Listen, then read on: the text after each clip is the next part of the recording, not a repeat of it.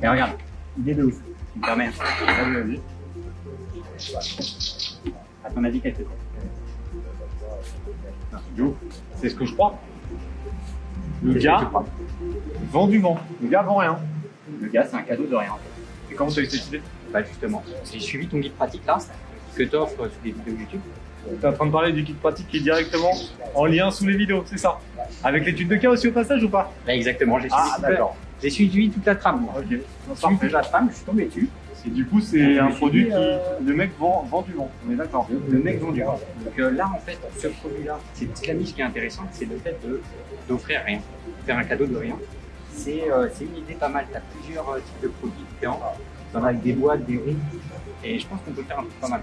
Parce que bah il n'y a que deux concurrents aux US, un seul en France. En fait, il n'y a personne. Ok. Et les gens recherchent ça. Ok. C'est quoi? On va directement donner des conseils au Phoenix pour faire ce type de produit.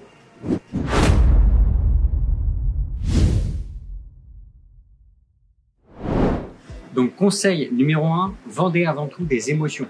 Ici, on le voit, le produit, finalement, c'est du vent, c'est rien.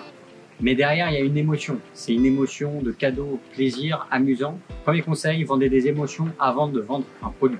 Conseil numéro 2, à travailler son packaging. Parce que clairement, là, on est sur un produit qui va être plutôt offert.